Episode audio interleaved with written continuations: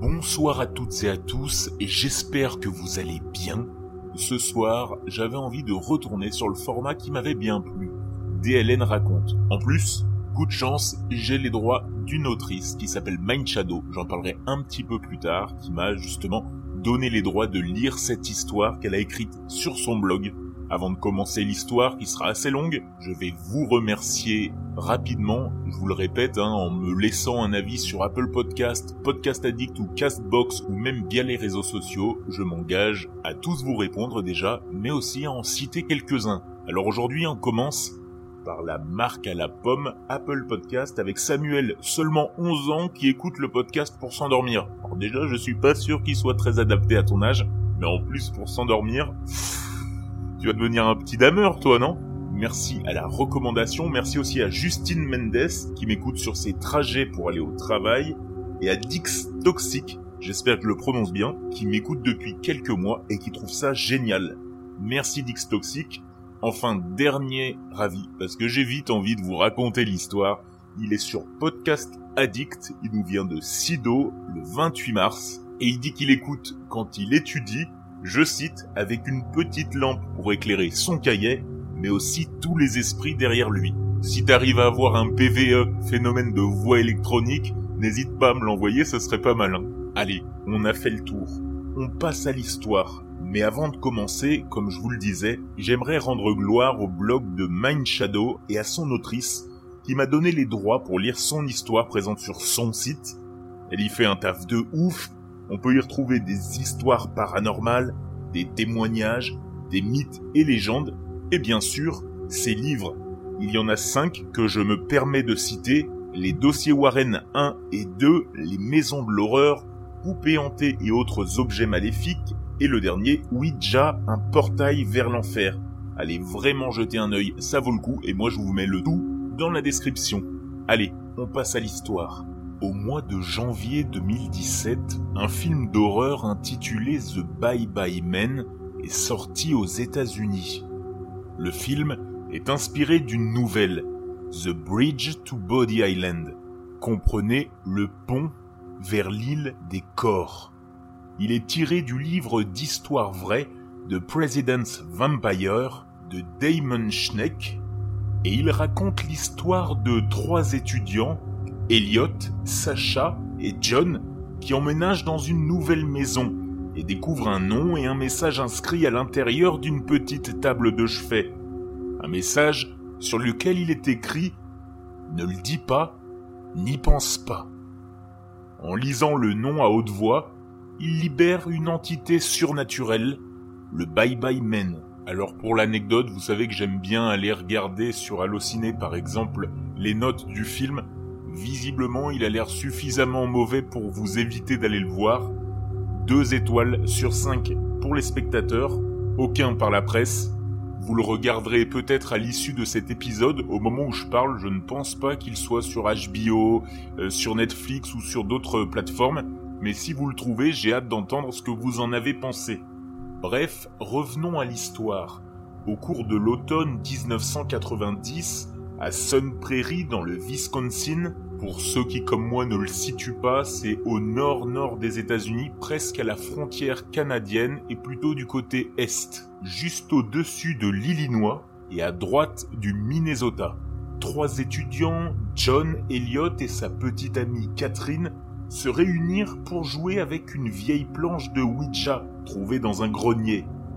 Ellie et John partageaient le même goût pour les films et les livres d'épouvante, les jeux de rôle et le paranormal. Ils étaient tous les deux écrivains, et Ellie se montrait particulièrement prolifique. Ces histoires avaient tout un point commun. Elles étaient sordides. Diplômé en folklore, il aimait la culture gothique, les biographies des tueurs en série, et il était un chasseur de fantômes passionné et enthousiaste. Il avait passé de nombreuses heures à traîner dans les cimetières, les maisons hantées et les églises satanistes en compagnie de médiums et de sorciers, mais à son grand regret, jamais il n'avait rien vu d'inexplicable. John étudiait la philosophie, le mysticisme et les travaux de Joseph Campbell. Catherine, c'était une jeune femme sensible, anxieuse et facilement impressionnable. John et Ellie avaient dû la supplier pour qu'elle accepte de participer à leur expérience. Ils étaient très excités à cette idée. Ils pensaient que l'effet idéomoteur inconscient attribué au mouvement de la planchette n'expliquait pas tous les phénomènes observés lors des séances de Ouija. Ils espéraient arriver à communiquer avec l'esprit d'un défunt, quelqu'un dont ils ne sauraient rien et dont les détails de l'existence pourraient être vérifiés. Ainsi, ils prouveraient l'existence de la vie après la mort. Pour leur première séance, les trois amis qui pensaient qu'une atmosphère appropriée était nécessaire à la venue des esprits allumèrent des bougies, puis ils éteignirent toutes les lumières et ils mirent le requiem de Mozart sur la chaîne stéréo. Ils avaient décidé que John et Catherine utiliseraient le Ouija pendant qu'Ellie noterait les réponses sur un cahier. Malheureusement, malgré leur mise en scène théâtrale, la planchette resta désespérément immobile. Après de nombreuses tentatives infructueuses, des messages commencèrent à leur parvenir, qui parlaient de nouvel âge, d'amour et de vibrations plus élevées. Ils finirent par établir un contact régulier avec certaines entités, dont une qui se présentait comme l'esprit du Ouija. Elle semblait contrôler toutes les autres. Apparemment, aucune d'entre elles n'avait jamais vécu. Elles étaient plutôt comme des consciences libres. Elles possédaient toutes leurs propres identités et elles étaient facilement identifiables, autant par leurs mots que par la façon dont elles déplaçaient la planchette. L'esprit du Ouija ne leur permettait de communiquer qu'avec huit entités différentes, toujours les mêmes. Il disait agir ainsi pour les protéger de certaines autres, autrement plus dangereuses. À la demande d'Ellie, John et Catherine effectuèrent quelques tests, et à chaque fois, le résultat fut identique. Quoi qu'ils fassent, même les yeux bandés dans une pièce obscure, les entités continuaient à leur parler, il sélectionna des questions auxquelles il fallait répondre par des chiffres, des mots ou des lettres. Les réponses étaient vagues, comme souvent, mais elles restaient cohérentes et correspondaient aux questions posées. Ils essayèrent également les EVP, pour enregistrement de voix paranormales, l'écriture automatique, les pendules, mais les résultats furent décevants et ils abandonnèrent rapidement. Au bout de quelques semaines, les pages du cahier dont ils se servaient pour noter leurs conversations étaient noircies de réflexions philosophiques. Et ils commençaient à se lasser du monologue des entités. Ellie, qui n'avait pas oublié son idée de parler à un mort, commença à les questionner à ce sujet, et à force d'insistance, elles finirent par lui révéler qu'un esprit malfaisant cherchait à communiquer avec elle, mais qu'elle s'y refusait. Elle l'appelait le Bye Bye Men. L'esprit était celui d'un homme, et plus surprenant encore, celui d'un homme encore en vie. Fasciné, Ellie demanda à lui parler, mais Catherine enleva son doigt de la planchette, qui s'arrêta aussitôt de bouger. Elle avait connu plusieurs expériences inexplicables dans sa vie, et elle en avait été profondément affectée au point de ne plus pouvoir regarder de films d'horreur. Elle n'avait aucune envie de discuter avec quelque chose de sinistre. L'idée même la terrifiait. Les jours suivants, elle refusa de s'approcher du Ouija. Ellie et John tentèrent d'organiser une séance sans elle, en vain, et ils durent se résoudre à lui proposer un compromis pour la faire revenir. Ils lui promirent de ne pas chercher à discuter directement avec le Bye Bye Man, mais d'essayer de soutirer des informations aux autres entités des renseignements utiles qui pourraient être vérifiés, et elle a fini par céder. Malheureusement, quand ils cherchèrent à les interroger, aucune des entités ne voulut leur répondre. Elles se figèrent dans le silence, refusant même de faire bouger la planchette pour signaler leur présence. John eut alors une idée. Il annonça à l'esprit du Ouija qu'ils étaient fatigués des conversations ennuyeuses des entités et qu'ils allaient essayer un autre Ouija un modèle de la Parker Brothers qu'ils avaient acheté dans le commerce. Pendant quelques jours, ils se servirent de leur nouvelle planche, sans parvenir à rentrer en contact avec quoi que ce soit. Puis, ils reprirent l'ancienne, et l'esprit du Ouija accepta de leur raconter l'histoire du Bye Bye Man, que je vais tout de suite vous raconter. En 1920, à Algiers, en Louisiane, et non pas en Algérie, un garçon était né albinos. Sa peau était blanche, tout comme ses cheveux, et ses grands yeux clairs reflétaient le ciel. Il était étrangement beau. Ses parents, dont personne ne savait rien, l'avaient abandonné à la naissance, et il avait été confié à l'orphelinat local. En grandissant, le garçon s'était révélé difficile, il avait commencé à se montrer violent. Certains enfants le craignaient, d'autres le tourmentaient. Il n'avait pas d'amis. Il avait essayé de s'enfuir de l'orphelinat à plusieurs reprises, mais il avait toujours été retrouvé et ramené. Une nuit, il avait poignardé une infirmière avec une grande paire de ciseaux, et plus personne n'avait jamais entendu parler de lui. Il vivait comme un vagabond, suivant les lignes de chemin de fer, et sautant de train en train pour se déplacer. Laissant libre cours à ses instincts, il avait commencé à tuer au hasard de ses rencontres. Des cadavres horriblement mutilés avaient été retrouvés dans tout le pays, ou du moins dans le sud. Des rumeurs avaient alors commencé à courir sur un albinos qui était souvent observé sur les lieux du crime, le long des voies ferrées. Il était devenu une légende, une sorte de monstre dont on chuchotait le nom. Les témoins, pour la plupart des employés du chemin de fer, parlaient d'un homme, mais était-il encore humain, au visage livide, aux longs cheveux blancs et aux lunettes noires Il était toujours habillé de la même façon. Il portait toujours, été comme hiver, un grand manteau de poids et un chapeau à large bord. L'un de ses poignets était agrémenté d'un tatouage, et dans sa main, osseuse et blanchâtre, il tenait un sac à bandoulière. Il lui servait à transporter les langues et les globes oculaires prélevés sur ses victimes. Au fil du temps, sa vue s'était détériorée. Il était devenu aveugle et il avait commencé à développer certaines capacités psychiques. À chaque fois que quelqu'un pensait à lui ou disait son nom à haute voix, alors il l'entendait et il prenait le train pour se rapprocher de lui. Leurs pensées le guidaient comme un phare dans la nuit. S'ils arrêtaient de penser à lui, alors il les perdait. Pour l'aider dans sa tâche, il s'était fabriqué un compagnon, cousant littéralement les langues et les globes oculaires ensemble. Il avait réussi à lui donner vie grâce à ses connaissances en magie noire, ou peut-être en vaudou, personne n'en était sûr. Il l'appelait le Gloomsinger, quand il arrivait dans une ville où il avait été appelé, le Bye Bye Man envoyait son chien maléfique sur le malheureux qui avait pensé ou parlé de lui. Certains ne savaient même pas d'où il connaissait son nom. Une fois sa proie localisée, le Gloomsinger se mettait à siffler d'une manière particulière pour prévenir son maître. Il était ses yeux.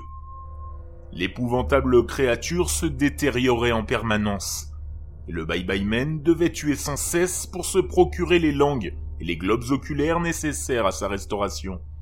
Où est le Bye Bye Man maintenant? demanda un soir Ellie. Chicago, lui répondit aussitôt l'esprit du Ouija. Il vous connaît. Il se rapproche. Horrifiée, Catherine enleva précipitamment ses doigts de la planchette. Elle n'en pouvait plus de toutes ces histoires. Ils tentèrent de la raisonner, mais aucun de leurs mots ne put la rassurer. Alors, comme elle refusait obstinément de continuer et qu'il n'avait de résultat qu'en sa présence, le Ouija retourna au grenier. Les trois amis avaient été terriblement affectés par l'expérience. Toutes les nuits d'abominables cauchemars les réveillaient, paniqués et en sueur, à trois heures du matin. Un week-end, Ellie et Catherine se rendirent à un concert à Vosso, dans le Wisconsin. Il marchait le long du pont ferroviaire de l'île de Barker Stewart, plus connu sous le nom de Body Island, parce que les corps des bûcherons morts étaient autrefois lavés sur une rive en amont. Quand Ellie aperçut une tortue dans la rivière. Excité, il décida de descendre pour l'observer de plus près, et Catherine l'attendit sur le pont. En son absence, un sifflement strident se fit entendre, sifflement qui commença à se rapprocher. Et elle pensa aussitôt au Bye Bye Men. Terrifiée, elle se mit à courir à toute vitesse et elle s'enfuit, sans même prévenir Ellie.